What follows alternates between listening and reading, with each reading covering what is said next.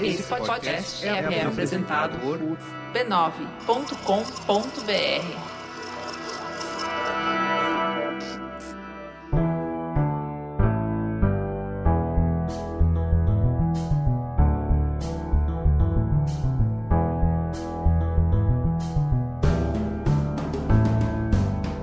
Mamileiros e mamiletes, bem-vindos ao nosso exercício semanal de diálogo.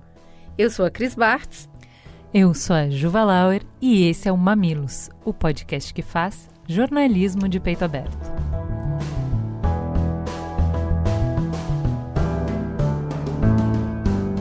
Bora pro recado do nosso parceiro. Na verdade, hoje tem recadinho do Bradesco, do Itaú Unibanco e do Santander. Sabendo da responsabilidade que eles têm na mão e da urgência em cuidar da nossa natureza, os três maiores bancos privados do Brasil se uniram para criar a Coalizão pela Amazônia. Essa coalizão é uma agenda bem objetiva de defender e valorizar a Amazônia, partindo do princípio que, ao proteger as nossas florestas, encontramos boa parte das respostas corretas para o nosso futuro. Para essa tarefa, os bancos definiram 10 medidas para serem colocadas em prática já. Esse conjunto de ações são vinculados aos focos estratégicos de apoio à conservação ambiental. Estamos falando do desenvolvimento da bioeconomia, investimento em infraestrutura sustentável e contribuição para a garantia de direitos básicos da população. Tudo isso vai ser implementado de acordo com as normas e a parceria firmada com o poder público para garantir que os esforços estejam unidos em torno dos mesmos princípios, o que aumenta a eficiência dos projetos. Não dá mais para ver desmatamento crescendo, as nossas florestas queimando e ficar de braços cruzados.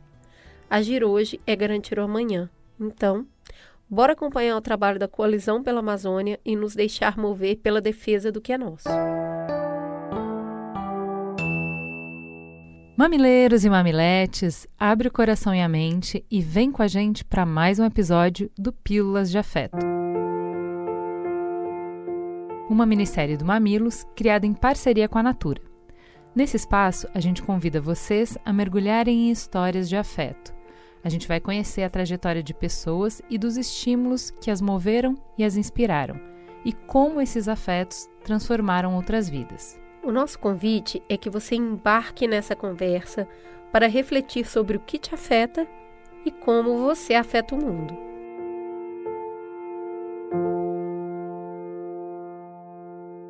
Vamos começar abrindo o jogo com vocês. A história de hoje parece ficção, mas não é. O roteirista da vida também é surpreendente. Hoje vamos falar sobre como os nossos afetos podem nos aprisionar ou nos fazer voar. Vamos conhecer a história da Fabiana, uma mulher extraordinária que transformou a sua vida através do estudo. Mãe de cinco filhos, ela estudou massoterapia, se tornou técnica em enfermagem e hoje cursa nutrição. Cuidou da família enquanto estudava, trabalhava e conseguiu até realizar o sonho de comprar uma casa. Mas para chegar até aqui, ela teve que dar nó em pingo d'água. Meu nome é Fabiana Navegantes, tenho 44 anos, Sou mãe de cinco filhos e tenho um lindo neto de quatro anos. Para entender a trajetória da Fabiana, a gente vai precisar voltar para um fato marcante lá na infância dela, em Belém do Pará. Eu ouvi muito o que a minha avó me dizia. Ela dizia que um certo dia a minha mãe biológica ela saiu e ela não voltou mais para casa com as filhas, no caso que era eu e a minha irmã Flávia. E pelo caminho ela nos deixou me deu para uma família e deu minha irmã para uma outra família. Não tem como fugir. O abandono tão cedo é um trauma que deixa marcas profundas. Mas aos poucos, Fabiana foi se adaptando à vida com a nova esposa do seu pai. Eu não tive uma infância, né? A minha infância foi roubada, a minha juventude também foi roubada. A melhor infância que eu tive na minha vida foi quando eu morei com a minha mãe adotiva. E digo que todas as vezes que eu passei por algum problema na minha vida, eu procurava voltar nesse pedacinho da minha infância que eu tinha guardado em meu coração e na minha memória. Era quando a minha mãe dizia assim: Vamos, criança, vamos se arrumar, porque hoje nós vamos tirar foto. Aquela foto, ela ficou registrada no quadro e por muitos anos eu carreguei aquela foto comigo. Mas a vida, infelizmente, ainda guardava outras separações para Fabiana. Alguns anos depois, seu pai e sua mãe adotiva se separaram. E no meio dessa confusão, ela foi parar numa instituição socioeducativa. Em todos os momentos, ela carregava consigo aquele afeto dolorido. E aos meus 16 anos eu descobri que a minha mãe biológica, ela estava viva, ela existia. Então eu resolvi procurar minha mãe e com a graça de Deus eu consegui encontrar e descobri que a minha mãe morava aqui no Amazonas. E foi quando eu vim atrás da minha mãe. No Amazonas, junto da mãe, Fabiana foi estruturando a vida, do jeito que deu. Ela teve cinco filhos e foi com o trabalho de catadora que conseguia sustentá-los. Eu lembro que quando eu era catadora de latinha, o meu filho, que tem hoje 14 anos, a gente não tinha um lugar para colocar ele para dormir. Ele dormia em cima do meu peito, em cima de mim. Mas eu acreditava que cada latinha que eu ajuntasse, ali estaria um sonho meu sendo realizado. Com essa estranha mania de ter fé na vida, Fabiana foi além e começou a trabalhar como consultora Natura. Quando eu entrei na, na Natura, eu não entrei na Natura só pensando ser uma consultora da Natura. Eu entrei na Natura para me ser protagonista da minha própria história, para me mudar a minha vida. E mudou mesmo. Como a gente disse lá no início, a Fabiana foi longe e realizou muitas conquistas, mas ela ainda levava consigo a menina ferida, deixada para trás. E esse afeto era uma prisão. Mas eu ainda vivia tão presa lá no meu passado, sabe? Eu, eu, vivia tão ainda magoada, querendo saber o porquê disso, o porquê daquilo. Eu precisava fazer algo muito importante, era perdoar. Perdoar as pessoas que tinham me machucado, que tinham me ferido. Perdoar as pessoas que tinham roubado a minha infância, a minha adolescência. E ajuntando o amor com o perdão, a minha vida foi se transformando cada vez mais. E quanto mais eu aprendo a amar mais ainda as pessoas que me machucaram, Deus realiza mais ainda os meus sonhos. Fabiana foi aos poucos podando os afetos que a aprisionavam e deixando novos afetos florescerem. Curar uma pessoa, reescrever uma relação, reconectar uma família. Essa é a história da Fabiana.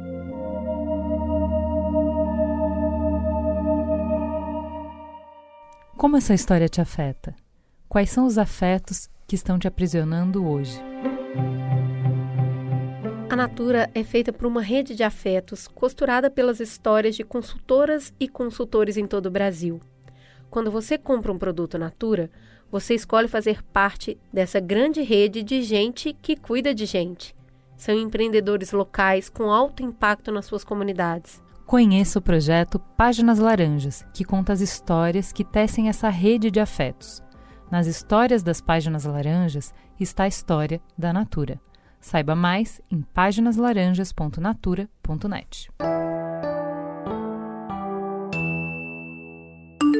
Eu comecei a semana recebendo esse áudio da Tigra, a Jaqueline Costa, que é quem nos ajuda voluntariamente a construir a pauta do Mamilos há anos, junto com um convite. Vem chorar comigo. É, você sabe que eu trabalho com, com imagem de satélite, né? E essas coisas, né? As queimadas no Brasil estão num nível tão grande, tão grande, que elas estão reduzindo a qualidade da imagem dos satélites. É como se tivesse nublado o tempo todo.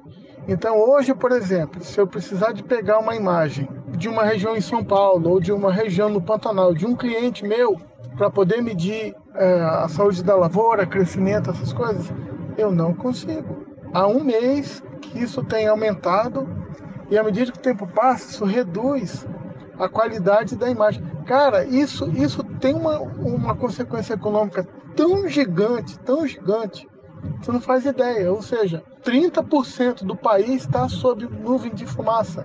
Isso é medido. Você vê lá no site do INPE, posso até te mandar o um endereço mas você simplesmente não enxerga o chão. É só isso. Você não enxerga o chão. Por conta do, do que a gente chama da, do rio de nuvens, né? Tá vendo tudo pro sudeste aquela fumaça. Vocês vão, vai começar, vai aparecer notícia nesse sentido. Mas hoje, para fazer análise de foto de satélite, todas as fotos estão vindo esbranquiçadas. Tá desesperador isso. Eu nunca vi um negócio nesse vulto, nesse tamanho. A gente já estava querendo falar das queimadas tem bastante tempo, mas não tinha conseguido ainda encontrar um ângulo para o Mamilos. Cadê diálogo? Se o que tem para falar do assunto é denúncia, é esmiuçar o problema, é apresentar todas as camadas de como essa destruição nos afeta, aí vira uma reportagem ou é mamilos? Aí esse áudio chegou e provocou uma faísca. Se a gente vê o debate público oscilar entre um lado que vê no agronegócio só destruição e o outro que vê só progresso, o Júlio chega e desloca a conversa para outro lugar. Ele fala: eu trabalho com agronegócio e acho um absurdo o que está acontecendo. Isso é síntese. Opa, será que a gente tem um Mamilos então?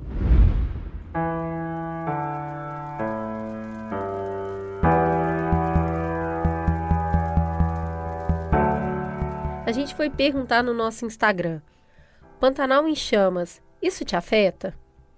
Daí, 99% das pessoas que responderam disseram que sim. E aí tiveram três que vieram no inbox avisar que sem querer apertaram o botão errado. a gente continuou a conversa perguntando: tá bom, se isso te afeta, como te afeta? Nossa, foi muita, muita, muita tristeza. Esse foi o sentimento mais apontado. E essa tristeza ela acaba ficando tão grande que ela vai para o lado da desesperança. Ela vira desamparo ela vira medo do futuro. Eu não costumava ler muito sobre isso, não. Eu, eu até evitava, me dava um enjoo, um embrulho no estômago, eu ficava muito mal, muito triste. E aí, ontem, ouvindo um podcast, estava é, comentando sobre, sobre isso, sobre esse assunto, e aí, aí eu chorei até o olho quase sair da minha cara. Chorei até o olho arder. A gente pediu para nossa equipe dar voz às mensagens escritas que a gente recebeu no Instagram. Eu acho que durante a pandemia, uma das coisas que eu tentei fazer foi fugir das notícias, dos noticiários, mas eu acho que as redes sociais acabam trazendo um pouco isso pra gente. Eu acho que nenhuma notícia como a do Pantanal causou algo tão triste dentro de mim. Pelo menos é a forma como eu sinto. Eu olho as fotos e não, não tem como não se desesperar, não tem como não sentir desesperança. Enfim, desesperança porque estamos destruindo nosso planeta e tudo que nos cerca, né? Água, mar, ar, tudo, nosso país, de várias formas. Uh, tristeza porque penso nas próximas gerações que, além de não viver o que a gente viveu com a nossa abundância vão sofrer as consequências de não ter, né? E medo porque a gente não sabe o que isso vai afetar de fato, né? Além do que a gente aprendeu até agora. Mas também tem raiva. Raiva pela impotência e até culpa por ser testemunha de um desastre tão grande e não agir de uma forma eficiente para resistir, para parar o fogo. Parte meu coração eu me sinto indignada, sabe? Com raiva, impotente, é horrível. Putz, eu me sinto um lixo por não fazer nada. Eu sou vegetariano tem dois anos. Eu virei por entre tantos motivos para entender o quanto se diminui minha pegada ecológica e ajuda na preservação da nossa terra. A política de queimadas implantada pelo desgoverno federal me faz sentir como alguém que permanece em quarentena enquanto o vizinho vai à praia. Ou seja, um otário. Independente dos nossos esforços, o mundo vai sendo destruído uma queimada por vez até não sobrar mais nada para minha geração. Diante disso, hoje a gente vai tentar responder a pergunta: como é que a gente pode impedir a destruição do Pantanal?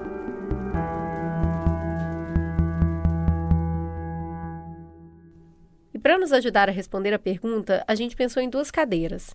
A primeira, de uma profissional que trabalhasse fomentando o agronegócio, mas que acreditasse que a preservação ambiental é essencial. Depois que a gente bateu em várias portas, a gente chegou na Sandra, que vem indicado pelo Sérgio Raposo de Medeiros, que é engenheiro agrônomo da Embrapa e trabalha com pecuária no Sudeste, e recomendou ela da seguinte forma: ó, a Sandra é profunda conhecedora do Pantanal e ela é uma pessoa de muita empatia. Sandra, seja bem-vinda. Quem é você na fila do pão? Oh, obrigada. então, eu estou no Pantanal há 33 anos. Eu cheguei aqui bem novinha, logo depois que eu me formei, e me deparei com uma região maravilhosa e que eu não tinha aprendido na universidade como lidar com ela, porque ela era muito complexa. Então, eu comecei a trabalhar com animais silvestres na época, até foi com jacarés. E depois, como a minha formação é mais na área de produção animal, aí eu fui trabalhando, entrando na parte de conservação de raças localmente adaptadas e aí, como que elas usavam aquele ambiente tão complexo, que foram as pastagens nativas. E aí eu fui entrando na área da pecuária de corte, que é a principal atividade econômica da região. Então, o Pantanal, o que é importante nós conhecermos, que ele é uma é a maior planície inundável do mundo e ele o principal serviço que rege a biodiversidade dessa região é o ciclo ecológico de seca e cheia. Ele tem que ter que para ter essa biodiversidade que nós temos. Só que o Pantanal ele é influenciado por todos os biomas que estão ao seu redor, principalmente assim, por exemplo, na mais a parte norte, ele é influenciado pela Amazônia. Nós temos o Cerrado influenciando, a Mata Meridional, o Chaco, então, ele, na verdade, não é nem considerado um bioma, sim um ecossistema. Tanto que ele tem poucas espécies endêmicas, que são específicas mesmo do Pantanal. Por quê? Porque ele, ele muda muito. Ele, ele muda, por exemplo, nós temos ciclos de, seco, de anos mais secos, ciclo de anos mais cheios, só que o que, que aconteceu? De, até 74, de 60 a 74, o Pantanal era muito mais seco. A régua do Rio Paraguai, que a gente faz essa medição constantemente para ver o nível de inundação, ele estava por volta assim, de 2,7 metros, assim, foi bem seco. E tinha muito gado. Por quê? Porque tinha muitas áreas mais secas, áreas de campo na beira do rio. Então tinha muito gado, tinha até 6 milhões de cabeças.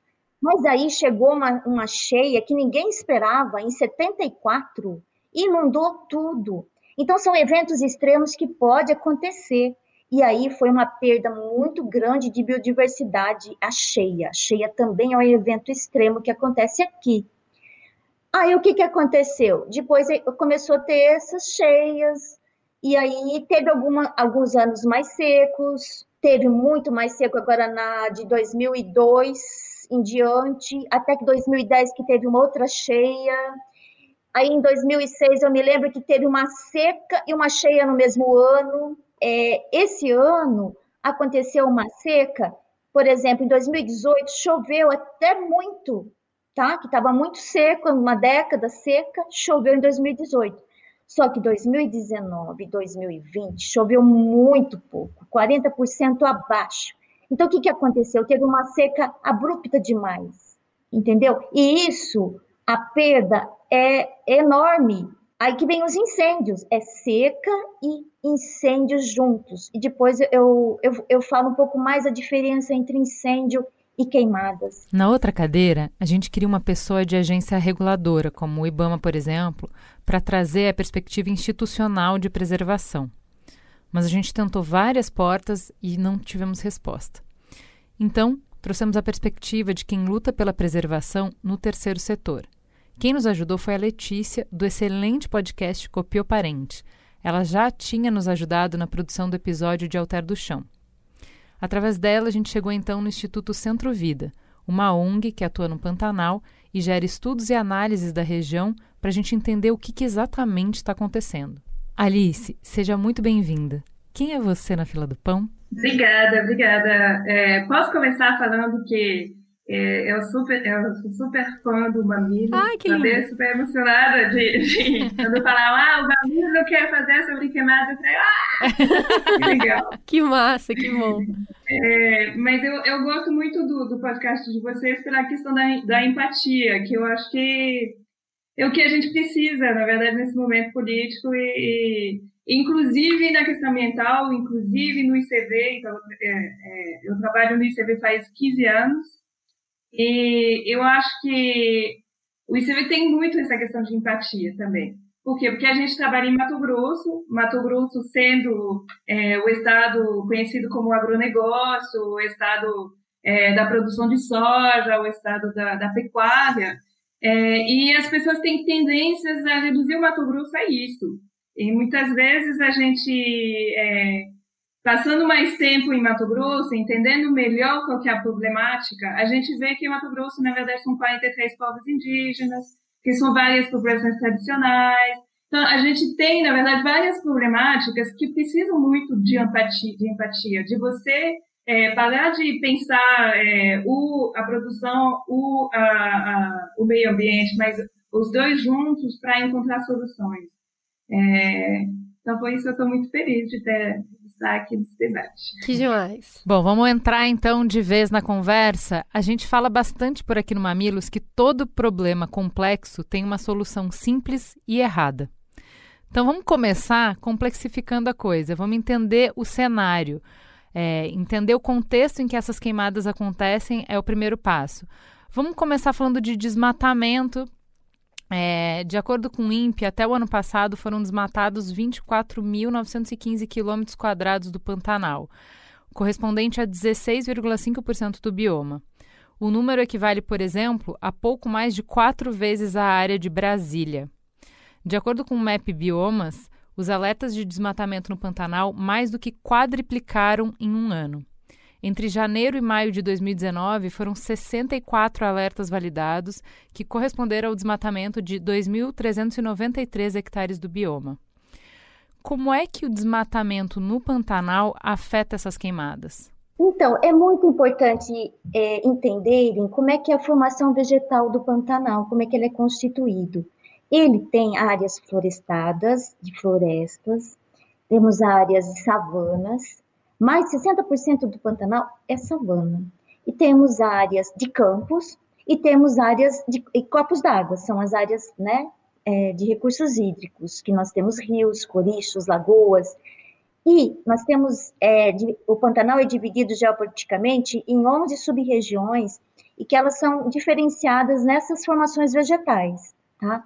Então, em mais de 90% do Pantanal, ele é formado de fazendas, grandes fazendas de criação de gado. É por isso que ele é a principal a, atividade econômica. Quem toma decisão no Pantanal é o grande proprietário.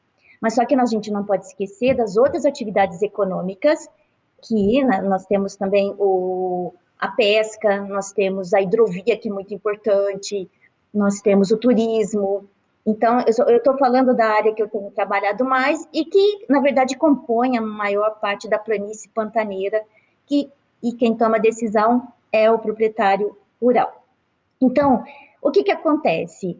A gente tem uma ferramenta que depois eu vou falar que é uma das soluções que a gente desenvolveu, que eu acho que vai ajudar muito a conservar o Pantanal, mas o produtor, quando compra uma propriedade do Pantanal, geralmente é, são grandes de cerca de 10 mil, em média, hectares. Nossa, eu não tenho nem noção do que, que é hectare. Só para a gente ter assim uma média do que, que a gente está falando em tamanho de propriedade. Isso... Hectares equivale a 2,4 alqueires paulista, é 10 mil metros quadrados um hectare, tá? Por que, que precisa ser grandes áreas?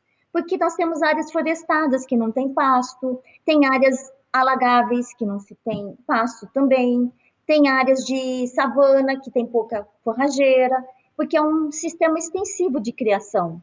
Então, é, o gado, na verdade, você coloca o gado lá numa, numa taxa de lotação muito menor que numa pastagem que você planta para criar gado, você está usando aquele recurso natural que já existe para o gado.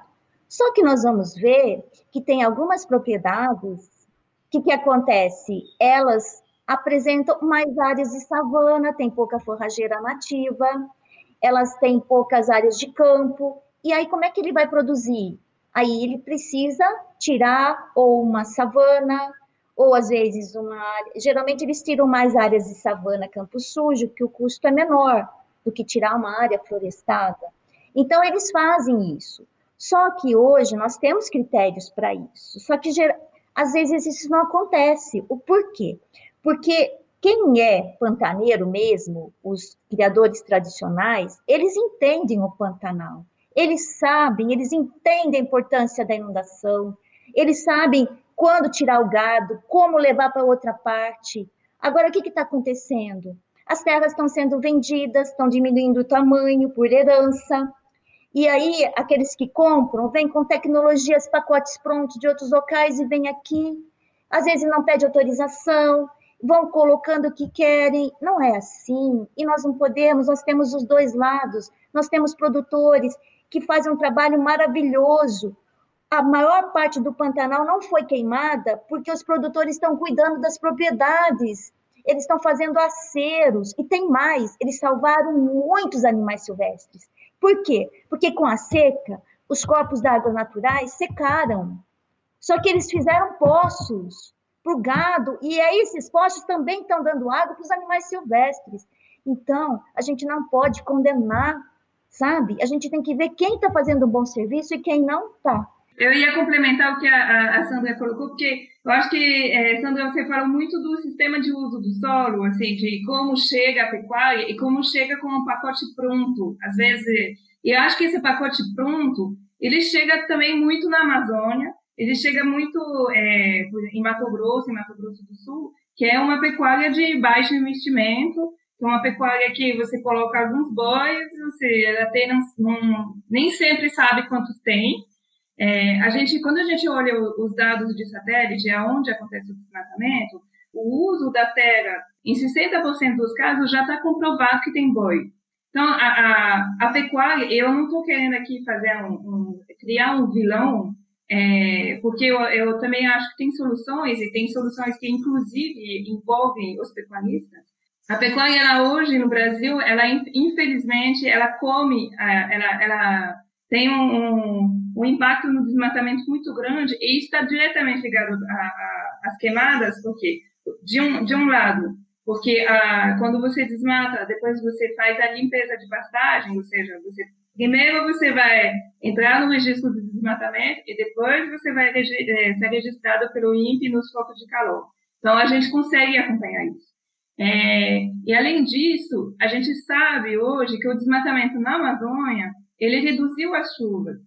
É, ou seja, ele tem um impacto sobre a, a, a seca atual. Então, tudo isso está criando uma, ia falar bola de neve, mas acho que não é o clima certo. É, ele cria, ele cria um, é, um fenômeno que vai pouco a pouco levando a, as pessoas a criar a, situações de, de, total falta de controle ambiental, né? Eu vou pegar esse gancho no que você está falando, Alice, porque é, eu acho que a gente tem que parar um pouquinho agora com essa informação e perceber ou revisitar o que a gente já sabe, que tudo está interligado, é um ecossistema só.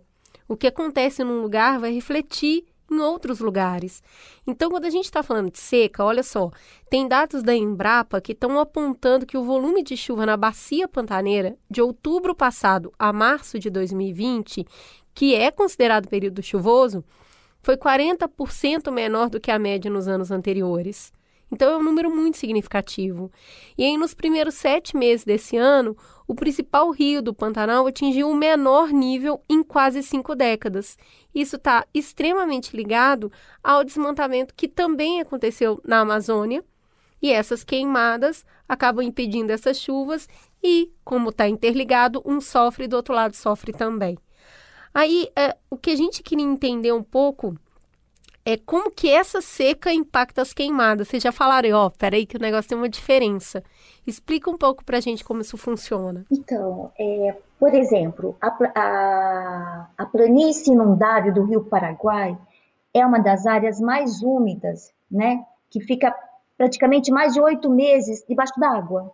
Então, isso não era na, no ciclo seco que eu falei de 60 a 74. Depois de 74, inundou. Então, essas áreas, praticamente, que antes tinha gado, ficaram sem gado, tá? E aí, o que, que aconteceu? A vegetação ficou exuberante, aquática, foi desenvolvendo tudo. E agora, com essa seca, praticamente, é que o, o rio chegou a 29 centímetros agora, nunca vi assim na minha vida aqui. Então, é, é, é 30 centímetros, quer dizer, muito baixo, não sabemos ainda quanto, quanto que vai abaixar, hoje abaixou mais um centímetro, Então, o, o, o que, que acontece? Essas áreas se tornaram disponíveis, mas não tem gado. Não tem gado, o que, que tem? Tem massa, tem fitomassa. E essa massa é, é combustível, o que, que acontece? Ela está seca. E com, essas, com esse, a umidade baixa, então pode ter a combustão, ela pode ser natural, pode ser, né? Porque é uma região que está produzindo também metano, né? Está tendo toda. É um, pode, pode ser um incêndio criminoso. A gente tem que saber essa origem. Isso é importantíssimo. Eu acho que o primeiro foco, quando aparece numa situação dessa, a gente tem que saber de onde vem. Eu acho que a primeira coisa é prevenção. Apareceu num ano como esse, não pode, não pode ter incêndio, não pode usar queima de jeito nenhum num ano de seca extrema como nós estamos passando, de jeito nenhum. A queima, ela pode ser usada, eu sou a favor só quando você não tem uma outra alternativa sustentável. Ela pode ser usada. Porque o cerrado, ele, ele evoluiu com o fogo. Então faz parte, tá? Mas as áreas úmidas, não. As espécies que estão lá, elas não, elas são sensíveis ao fogo. Pode ser que a gente nunca mais veja muitas espécies se perderam, né? Fora os animais que a gente perde mesmo, mas assim, nós, nós vamos é, perder muitas perdemos muitas espécies que são sensíveis ao fogo. E aí o que, que acontece? Esse, esse incêndio, que é sem proporção, ele é, ele é subterrâneo, tá? E é diferente daquele, daquela queimada que o produtor às vezes usa, que não é incêndio, para rebrotar algumas pastagens. Ele faz a queima de superfície que é rápida, que tem todos os critérios para fazer, que tem um mínimo impacto. Agora, quando é, acontece incêndios, é quando você perde o controle e, e tem a conectividade, é muito importante a distribuição espacial dos combustíveis. Quando a gente faz um plano de manejo em nível de propriedade, a primeira coisa a gente tem que ver como é que é a distribuição dos combustíveis nessa fazenda, dos combustíveis, que são a vegetação que existe, e a conectividade entre eles. E é importante dos vizinhos também, porque se o vizinho colocar qualquer queima, então entra. Então, tudo isso nós temos que levar em consideração. Então, é, a queima que está acontecendo agora, é, esse incêndio, é por conta dessa, dessas áreas que se tornaram secas, tá?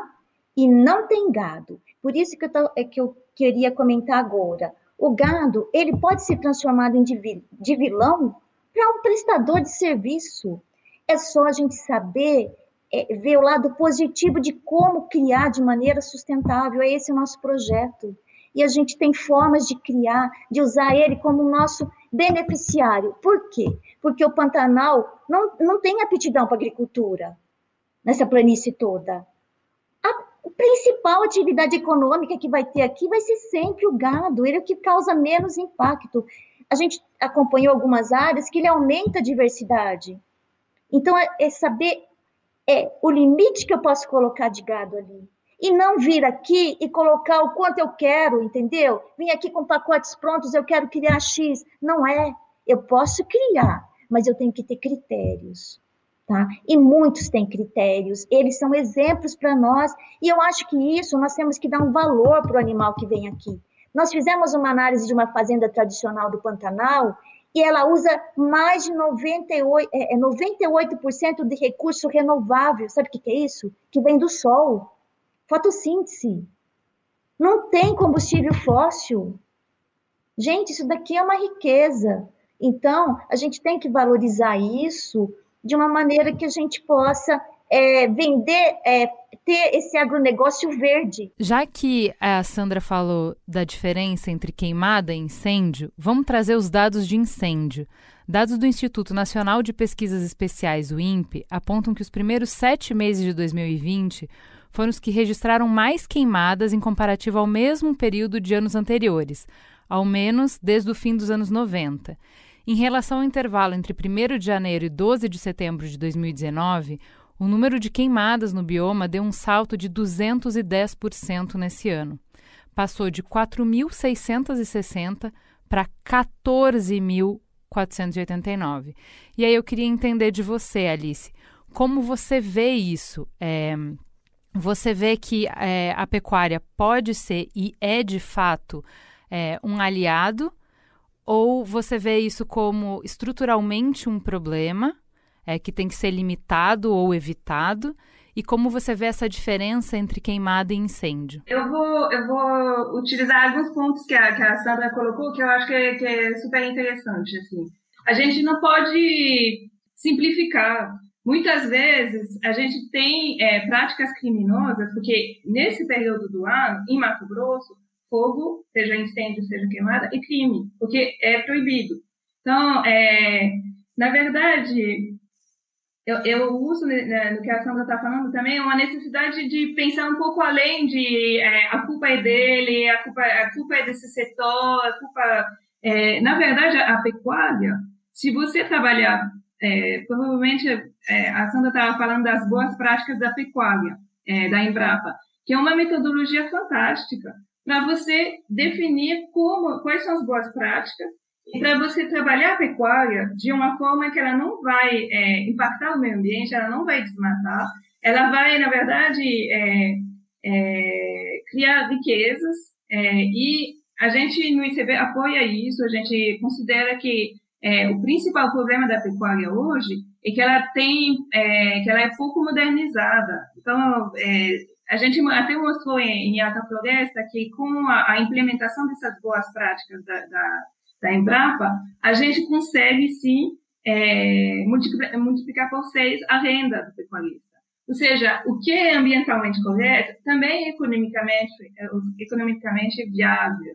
E aí que a gente vê como que essa, essa oposição falsa entre produção e meio ambiente, ela acaba melando muito o discurso, você fica muito sabendo de qual, é, qual trincheira você vai adotar, e na verdade, o que a gente precisa fazer é implementar a lei, ou seja, é, é, queimadas nesse período do, do, do, ano é um crime.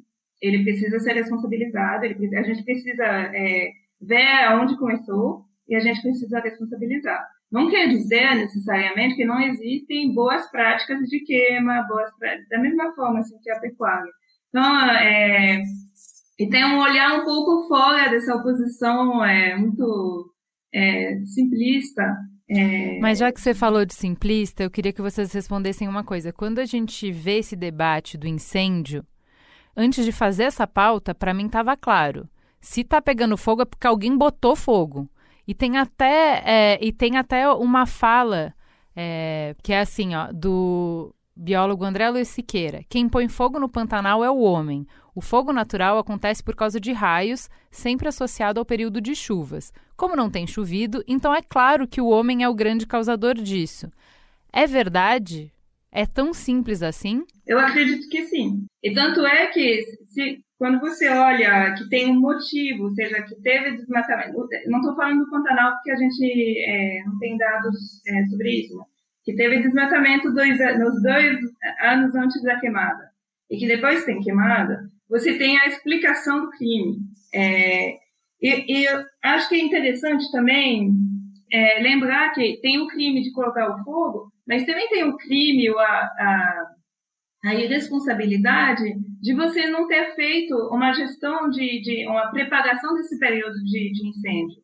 É, ou seja, é, esses lugares que têm matéria é, para queimar, ele precisaria ter tido um prévio fogo, uma atuação do governo para orientar talvez o, o, o, pecuarista, orientar as pessoas, ou simplesmente entrar e fazer acero, fazer seja, o fogo não se combate, é, achar que o fogo se combate agora, que eu acho que está saindo muito na mídia, grandes operações, óbvio, tem que apagar o fogo, mas tem que pensar isso é, durante o ano e, e, preparar as pessoas, equipar as pessoas, ter brigadista. Né?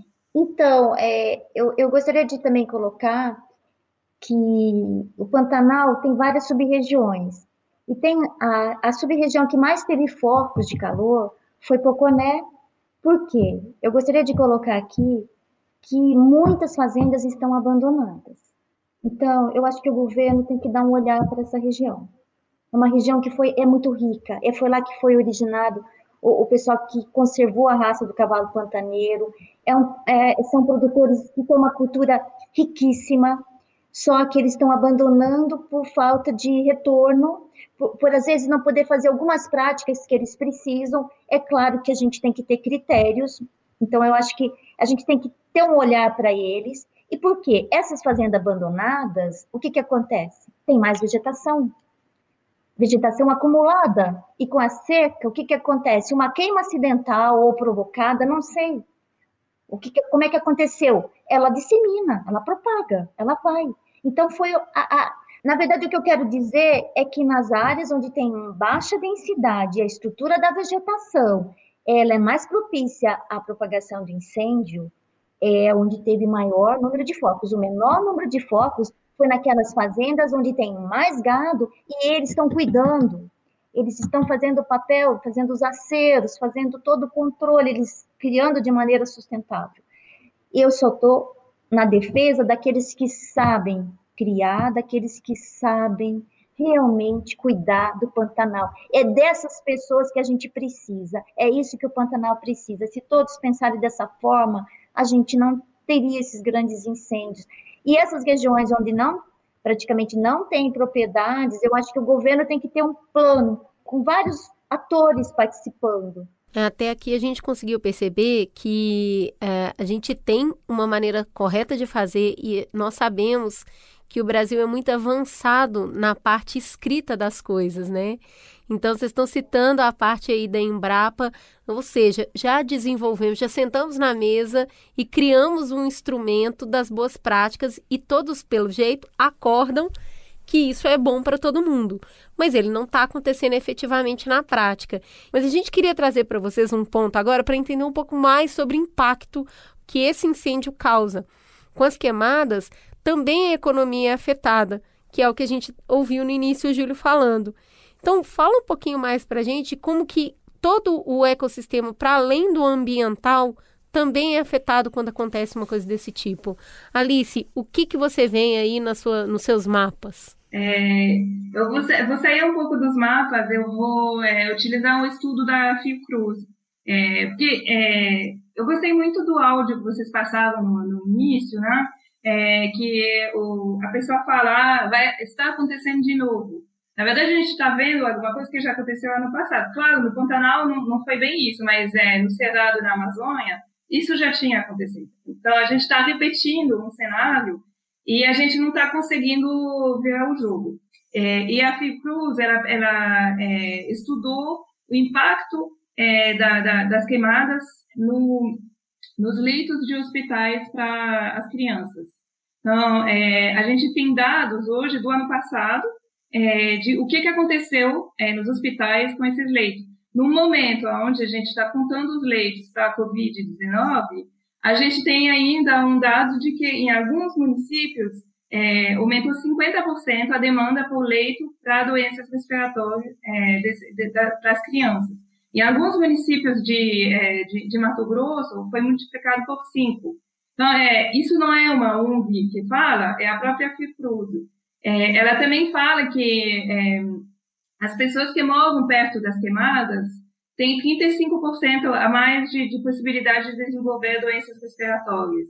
Então, acho que a gente está é, tá falando de, de acontecimento, de, de, calamidades que têm um impacto muito claro na vida das pessoas que, que convivem é, com elas e que também impactam, como aquele áudio mostrou, a, a própria agricultura, a própria é, isso é muito grave. Assim, é, se você vê, a, a, acho que Corumbá está na mesma situação que Cuiabá. Cuiabá está um inferno. É, 40, 42 graus, muita seca e muita fumaça. É, então, a qualidade de vida das pessoas, é, dos cidadãos que moram em Cuiabá está muito comprometida. Isso sem contar, continuando na, na, no âmbito econômico, as sanções que podem acontecer para o Brasil porque a gente começa a ver grandes redes de comércio estrangeira se negarem a comprar do Brasil. Então, assim, já tem uma movimentação, como você estava explicando, Alice, como essas queimadas já vem do ano passado no Cerrado é, e na Amazônia, já estava acontecendo uma, uma organização para colocar sanção para o Brasil. Com essas queimadas no Pantanal, isso já se apressa. Como que vocês veem isso? Qual é o preço econômico que se paga por não fazer o manejo correto do Pantanal? Então, eu, eu, eu na verdade, eu estou vendo tudo isso que está acontecendo para a gente virar o jogo, sabe? Eu acho que é a hora agora de todo mundo começar a, a, a buscar essa sustentabilidade que o mundo lá fora já está cobrando, sabe? Eu acho que quem não entrar nesse, nesse esquema, a procura outra área, entendeu? Porque o Brasil, a nossa natureza, a nossa riqueza, ela só vai, assim, se manter se a gente conservar o que ainda resta, porque está acabando. E eu acho que quando a gente tem uma situação dessa, é para a sociedade toda estar junto, porque o Pantanal não é só aqui nosso, é patrimônio da humanidade. E interfere, interfere no Brasil todo, no planeta. Então, nós somos responsáveis, cada um de nós somos responsáveis, sabe? De alguma forma.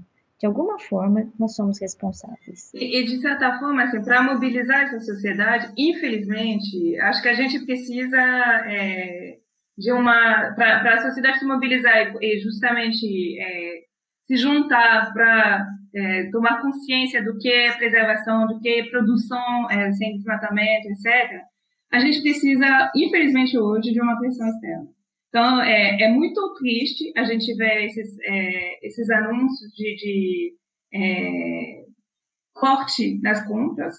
É, e a gente trabalha em Alta Floresta, no norte de Mato Grosso, e Alta Floresta já foi um dos municípios que mais desmatam na Amazônia. E naquele, há uns 10 anos atrás, tinha uma política de redução de crédito é, e de redução de, de compra daqueles lugares. Então, a gente já vivenciou o que, que é não poder mais vender carne, o que, que é não poder. É dramático.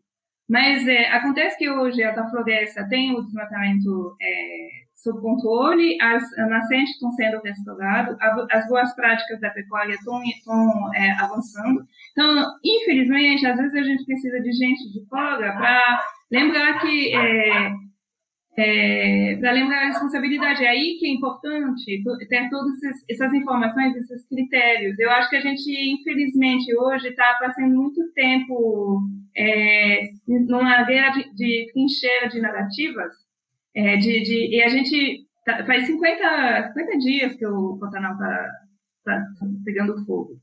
Então, faz 50 dias, a gente passou 30 desses 50 dias a tentar é, mostrar os fatos. Então, nessa questão de, de venda, de, de exportações, de, de, corte nas exportações, é também uma questão de mostrar a informação certa. Porque é, o desmatamento em Mato Grosso, ele acontece em poucos lugares. Então, você precisa conseguir dizer, ó, aquele lugar, é, aquela fazenda, ela, a partir dos mapeamentos que a, que a Sandra estava falando, é, essa fazenda não tem desmatamento. O que sai dessa fazenda é, a gente tem que ter um mecanismo de rastreabilidade para mostrar isso. Isso não é ideologia. Isso, na verdade, é um investimento econômico para você poder vender seu produto num lugar que realmente leva em consideração todas as externalidades. E aí vocês já estão trazendo é, como é que a gente resiste, como é que a gente existe de uma outra forma. Né? Como é que a gente pode coexistir protegendo o Pantanal? Então, é, eu acho interessante que as pessoas esquecem, né? Que sustentabilidade não é só meio ambiente, é um tripé. A sustentabilidade já traz dentro de si esse equilíbrio econômico e essa preocupação com o social. Como é que as pessoas vão viver? Como é que vai ter uma atividade econômica que é sustentável ao longo do tempo, que permite que a gente não destrua tudo é, e que tenha um legado para as próximas gerações. E eu queria que vocês trouxessem isso. Então, Sandra, traz quais são as iniciativas da Embrapa e como é que a gente pode apoiar é, e, e, trazer mais visibilidade para vocês? Então, é, a Embrapa, além dessa ferramenta da, da Fazenda Pantaneira Sustentável, que envolve é, os produtores, a gente já está com um trabalho que iniciou em Mato Grosso, com 14 propriedades, vamos fazer no Mato Grosso do Sul também. E eu acho que é importante também falar do trabalho da Embrapa em relação também aos recursos pesqueiros, aos ribeirinhos, aos pequenos, entendeu? É, é, é, é toda. É, é, vivem, todos vivem do rio, né? Da região do Pantanal. E esses incêndios estão tá impactando todos, né? E junto com essa pandemia, então, realmente está um caos, né? E eu vejo que a sustentabilidade é o caminho, é o caminho. Por quê? Porque nós não temos como, nós temos que ter alimentos. O mundo precisa de alimentos, né? Como que a gente pode produzir e conservar? Nós temos ferramentas para isso, nós temos, a gente tem que respeitar o limite de cada ambiente. É isso que nós temos que ter. O Pantanal, ele é frágil, ele tem um limite. Por quê? No Pantanal, para você ter uma ideia, nunca, não se aduba no Pantanal, você sabia? Ninguém aduba. É a única carne que não tem é, resíduo químico do mundo, vem aqui do Pantanal. Só que ele tem um limite de produção é esse limite, como é que a gente pode otimizar isso? Como é que a gente pode, se for para introduzir, como é que a gente vai introduzir é, forrageira de uma maneira que tenha heterogeneidade do ambiente, onde a fauna possa coexistir juntos, onde a gente possa conservar a diversidade de ambientes. Então, é isso que a gente tem que olhar, porque não adianta proibir. O que, que acontece? Tira tudo e aí vem o um incêndio, acaba com tudo e a perda é muito maior é muito maior se você estivesse produzindo de maneira equilibrada, onde você já teria a fauna, a flora, e realmente compensar quem conserva. Por que não? Nisso que a gente está falando de preservação, eu queria até fazer um zoom out, porque a gente está falando, vamos valorizar as formas de preservar, né? Valorizar quem está lá fazendo um bom trabalho, e na outra ponta também tem punir quem está fazendo um mau trabalho, quem provocou esse fogo Pra, a quem interessa esse fogo? Eu acho que isso é uma pergunta que a gente não consegue entender a resposta. Eu queria perguntar para vocês, Sandra, você já deve ter acompanhado N incêndios, Alice a mesma coisa. A gente consegue investigar e achar um culpado? A gente consegue punir quem queima? Como que tem sido isso ao longo do tempo? A gente e que tipo de punição existe quando se acha um culpado? Eu queria começar nesse zoom out é, pra, falando que o Brasil já, é, já conseguiu reduzir o desmatamento. O Brasil já, consegui, já conseguiu até, é, já tem bastante experiência no, no controle do fogo e é, ele já tem uma experiência de o que a gente chama de comando e controle grande, ele é reconhecido internacionalmente. Só que de 2012 para cá, é, a gente se perdeu no caminho da governança ambiental. É, a questão da, da, da, da, responsabilização por queimada, ela, na verdade, está hoje dificultada por mudanças que foram feitas no Código Florestal em 2012. Tem um artigo 38 que coloca que é, o, o, o ônus da prova, o nexus causal, como eles falam na linguagem jurídica, ele é, é, é, o Estado, é o fiscal que tem que, a perícia do Estado, que tem que demonstrar. Então, o que a gente tem? A gente tem o foco de calor, a gente tem as imagens de satélite, onde a gente vê, é, a gente consegue mapear o caminho do fogo, mas ninguém vai ter a, a, a foto é, da pessoa colocando fogo, né? Então, além de, de, lidar com toda a carga, que realmente assim, a questão ambiental em Mato Grosso, ela é uma questão que demanda recursos, ela é uma, uma questão que não é por nada que a Secretaria Estadual de Meio Ambiente de Mato Grosso é uma das mais estruturadas, que tem mais recursos, tá?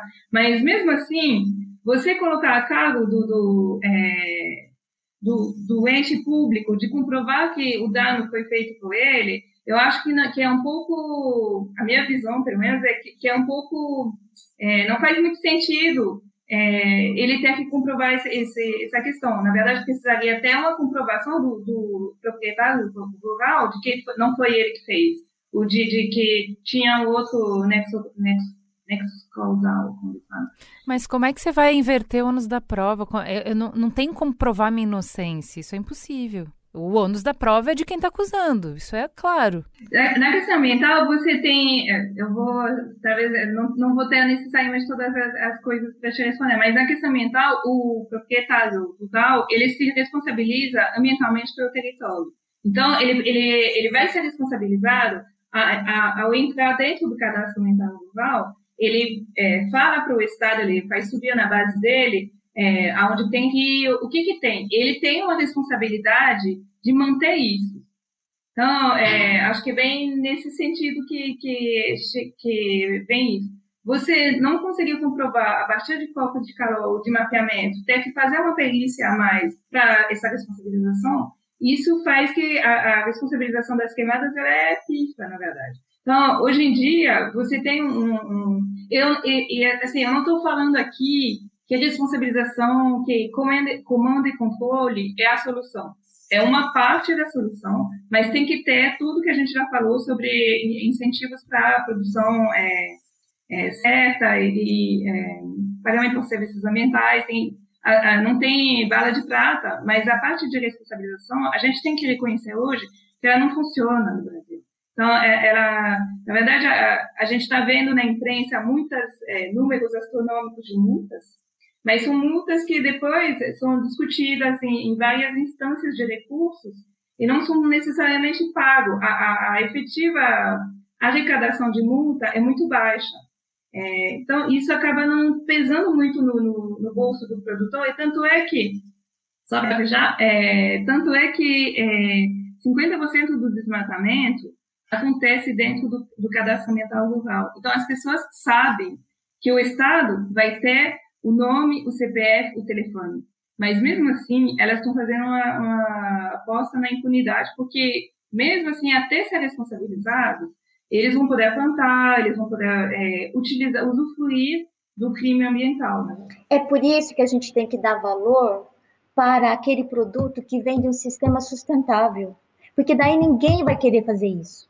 Porque é, é, é, eu sei dessas histórias, que recebeu uma multa, mas nunca pagou e ficou por isso mesmo. E assim vai, e assim vai. Então, enquanto não valorar aquele produto que vem do sistema sustentável, a gente vai ter isso ainda. Então, vai continuar. Olha só, a gente, o que a gente está discutindo aqui é como mexer na estrutura para que as queimadas no longo prazo não aconteçam, que eu acho que é, é estimular uh, a produção sustentável.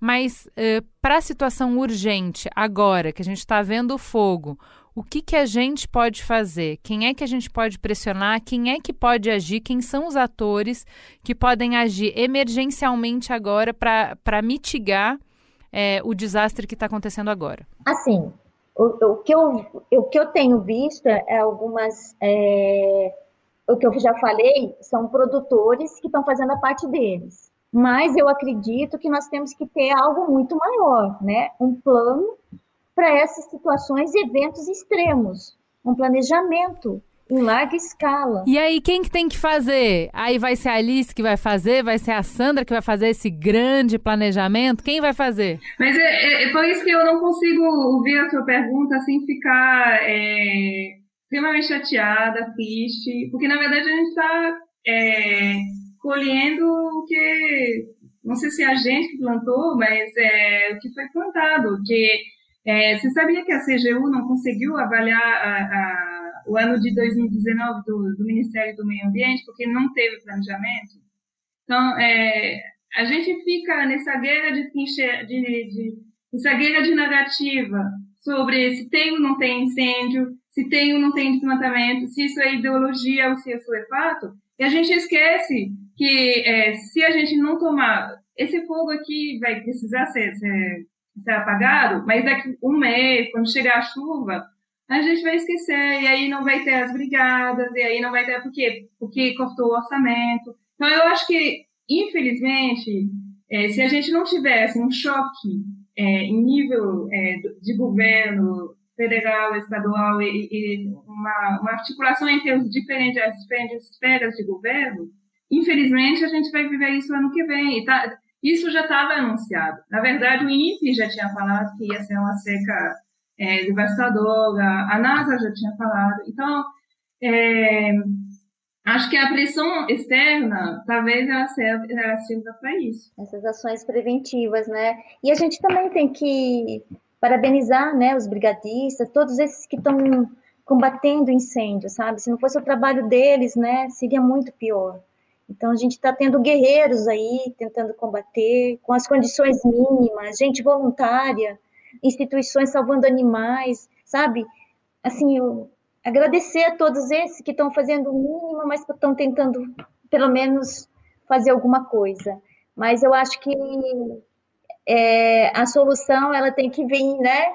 É, começa da gente, mas ela tem que vir de cima. Né? Não, e é, é, o que a gente de decisão. É o que a gente está falando aqui, em, é, basicamente, e aí me corrija se eu estiver errado, mas quando a gente está falando de poder público, que quem vai ter a caneta agora para cobrar o planejamento, para colocar dinheiro para combater o incêndio neste momento, para reconhecer quem está fazendo bem e punir quem está fazendo mal, a gente tem o poder legislativo e a gente tem o poder executivo. E as pessoas votaram em deputados e senadores. Todo mundo aqui votou. Nos deputados e senadores que nós votamos, alguns deles, inclusive algumas pessoas, escolheram os seus votos nessas representatividades porque elas prometeram cuidar do meio ambiente. Isso estava no plano de promessa de vários deputados e senadores. Agora é hora de cobrar. Agora é hora, cata lá, em quem que você votou nas últimas eleições? Cadê o e-mail do sujeito? E vai encher caixa de e-mail sim. Porque a gente tem que começar por todos os lados. E a gente está falando dessa pressão para o executivo e legislativo, a gente vai precisar voltar para essas pessoas e falar: eu estou indignado, eu quero ação em cima do projeto de lei 9950 de 2018. Esse projeto de lei visa manutenção das áreas de preservação do Pantanal. Tá aqui, ó. Pega, manda e-mail e fala: tô de olho. Começa a ter uma movimentação para pressionar a política representativa. E aí a gente vai precisar retomar isso, esse diálogo. Você me pediu o voto, eu te dei, agora eu preciso que você vá lá e force a barra por esse projeto de lei. Então, acho que isso é, é, é um pouco disso que a gente está falando aqui. E esse outro ponto que a gente falou, que é apoiar quem está trabalhando efetivamente na defesa do Pantanal. Então, estamos falando de brigadista, qual que é a entidade eu posso apoiar financeiramente? O que, que essa entidade está precisando agora para combater? Procurar saber o nome então, assim, apoiar a gente também é, é isso, é pressionar, financiar.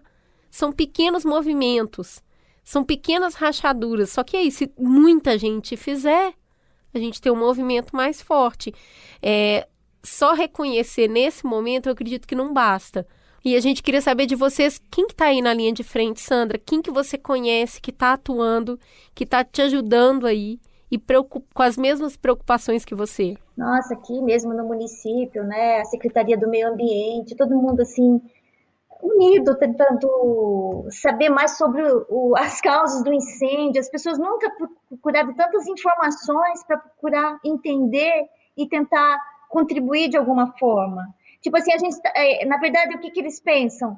É, é, difícil o que fazer agora, porque depois que o incêndio se alastra, é, é, é quase assim, é só uma chuva mesmo para poder. É só chorar, é, Sandra. É, entendeu? o que, que, a gente pensa? Não deixar mais isso acontecer. O que dá para salvar, aqueles que já, né, conseguiram salvar alguns locais, se preveniram. Mas quando ele já está alastrando, a gente perdeu. Eu perdi um colega zootecnista tentando apagar um fogo lá na região de Cáceres. É muito triste isso entendeu? Então, são situações assim que acontecem. É, assim, no próximo ano ou no próximo evento extremo, que a gente esteja preparado. O Brasil é assim, vem a chuva, todo mundo esquece. Nós não podemos esquecer, gente. Quantos animais morreram? A onça, eu acho que ela já estava em extinção, gente. A onça pintada no Pantanal. Será que nós temos onça? O refúgio da onça foi praticamente todo queimado.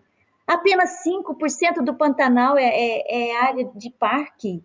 Então, é, realmente é, é, triste, é triste. Mas o que, que a gente pode fazer agora é todo mundo se unir e para que o próximo evento ou, ou, que a gente esteja preparado, a gente não pode agora vir a chuva e esquecer. O que, que acontece? A memória é curta, não pode, não pode, se preparar se preparar. Eu queria, é, eu acho que esse, essa homenagem às pessoas que estão é, no, no, fronte do, do, das queimadas é muito é, pertinente, porque eu acho que são pessoas que estão dormindo muito pouco que estão colocando a, a, vida em jogo e que estão em situações, muitas vezes, de, de isolamento. Então, tem várias organizações no, é, no sul de Mato Grosso, como a Ecotrópica, SOS Pantanal, FEVIDA, é, associações de guias, é, tem vários atores. E aí eu queria, ao citar eles, eu queria também é, fazer um paralelo com algumas declarações que foram feitas. É, essas organizações foram em algum momento chamadas de câncer. É, e aí que a gente precisa olhar para isso e dizer, gente, é, porque Mato Grosso tem uma matriz de, de voto, assim, é, bolsonarista.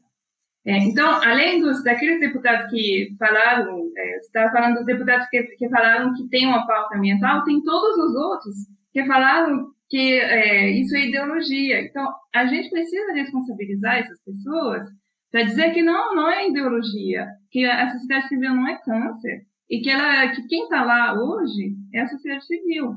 É, e que são pessoas que estão realmente é, dando a vida para a pátria. Né? Esses são os patriotas Exato. que estão preservando o patrimônio do Brasil para as próximas gerações.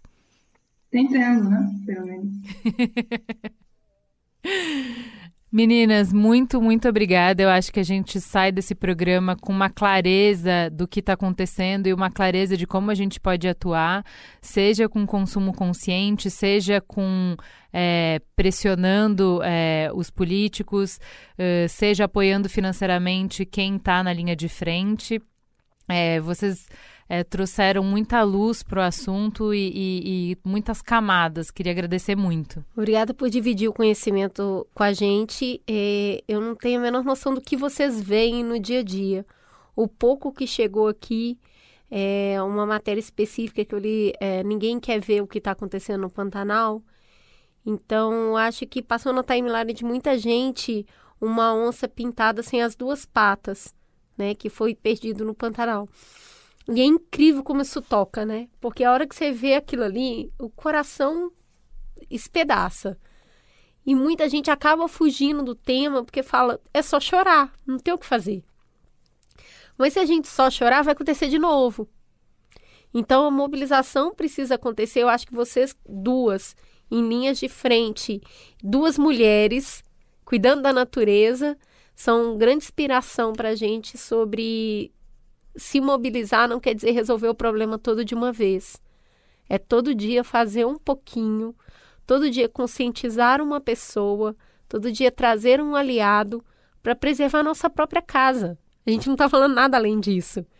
Né? Não é a natureza pela natureza, é inclusive a nossa própria existência que fica ameaçada porque a gente está destruindo a nossa casa.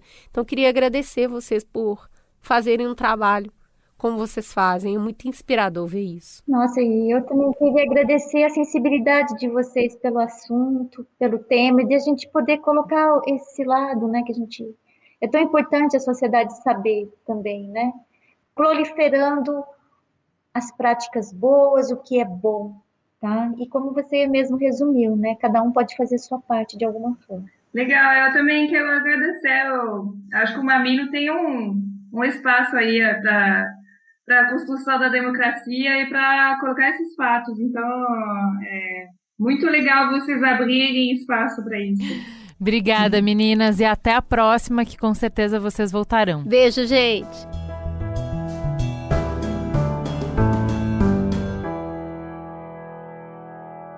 Depois dessa conversa que vocês acabaram de ouvir, eu e a Juliana fomos para casa. Aí hoje a gente se encontrou de novo no estúdio para fazer uma audição e no final a gente acabou ficando com uma pulga atrás da orelha. A gente se perguntou: peraí, vi isso tudo aqui, mas afinal, a quem interessa o Pantanal pegar fogo?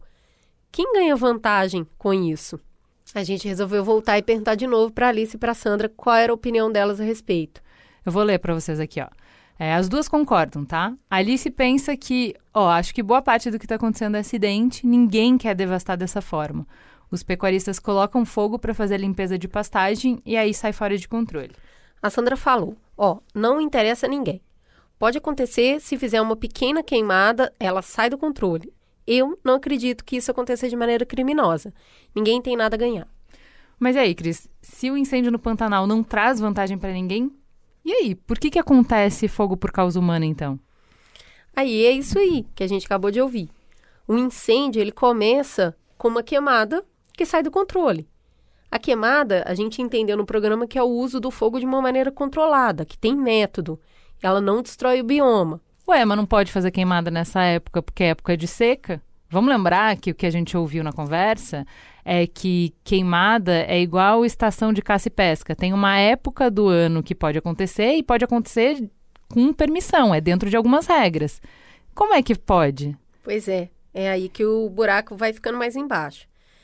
Essas queimadas, elas não foram autorizadas. É, só que como os órgãos de fiscalização estão sucateados, a galera vai lá, não consegue permissão. Já não conseguiria nessa época do ano de qualquer forma, mas vão lá, vem que não tem ninguém fiscalizando e vão fazer por conta própria, certo?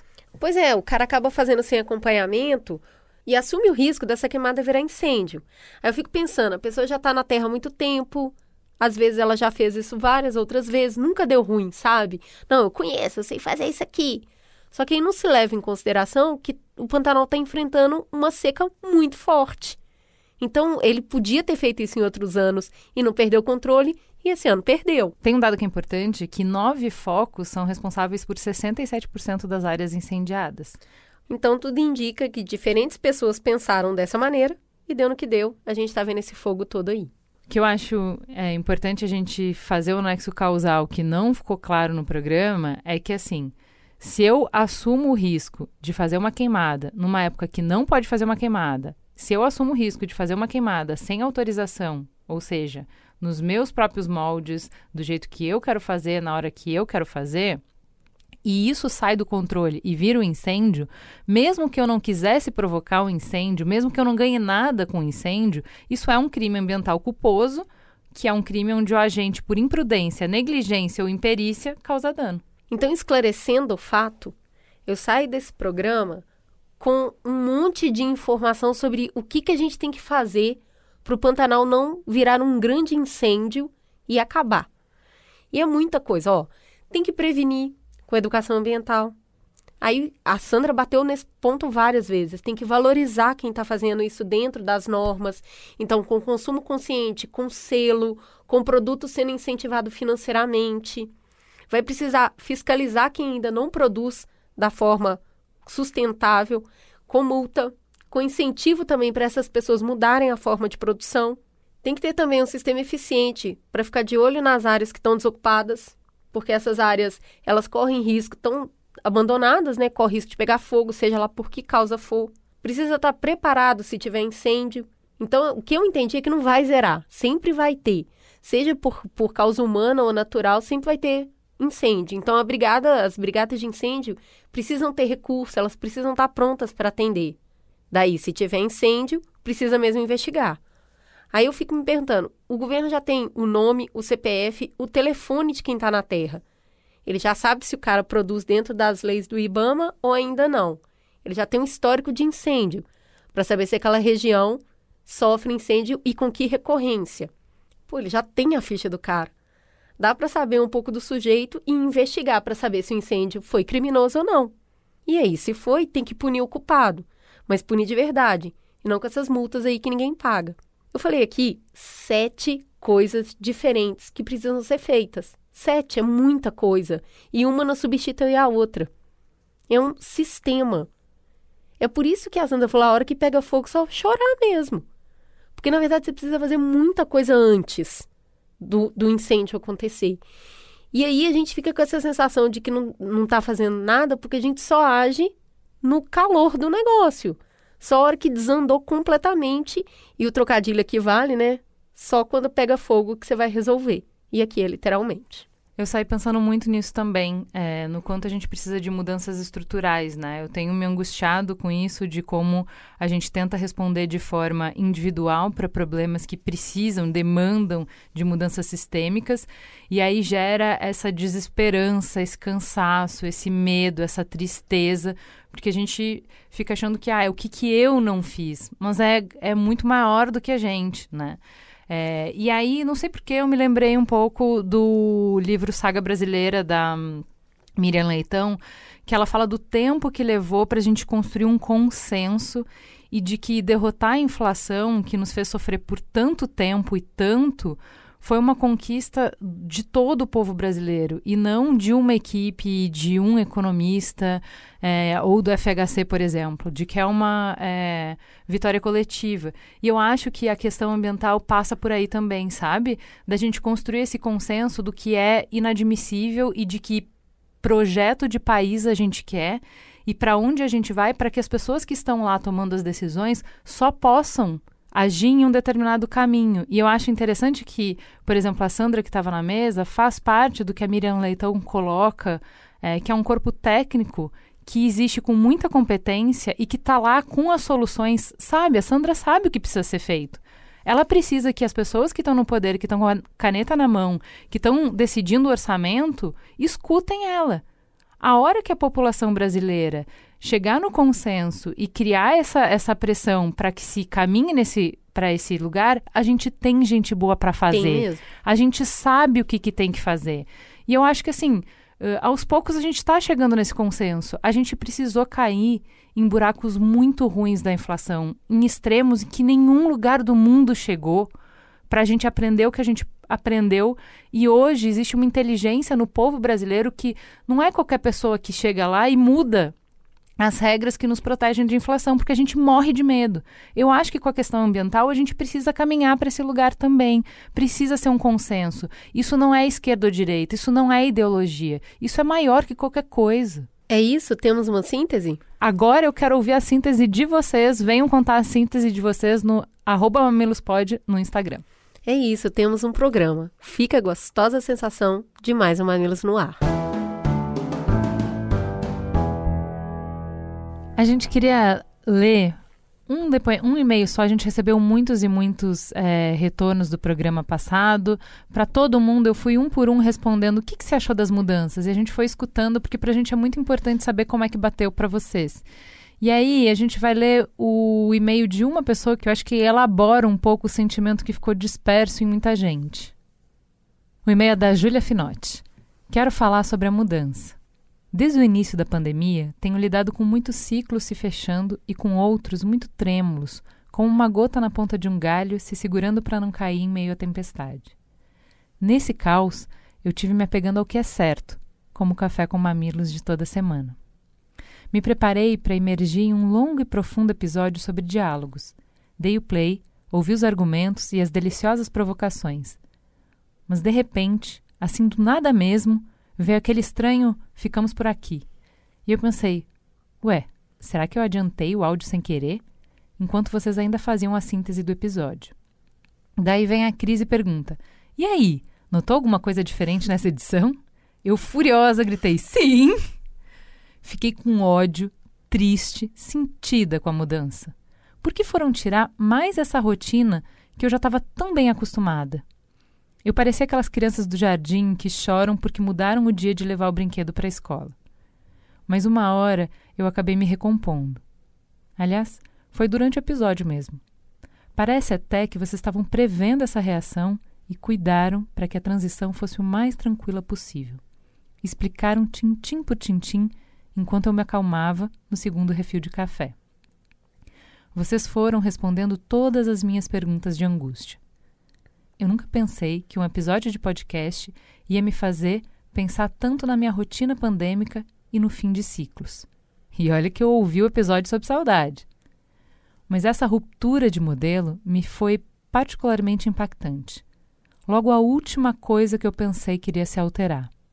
Enfim, tinha algo em mim esperando para bater de frente com uma angústia de mudanças que perdura há meses.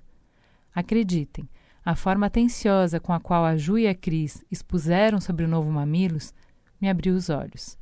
Me lembrou sobre o lado bom de deixar algumas coisas para trás, com gentileza, sem angústia e com coragem.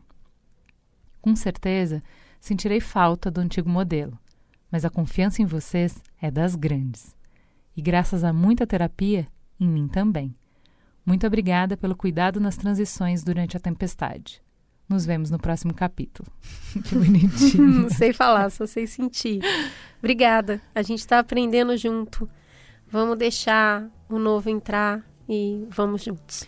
Vamos experimentar, gente. A gente sabe que toda partida tem dor.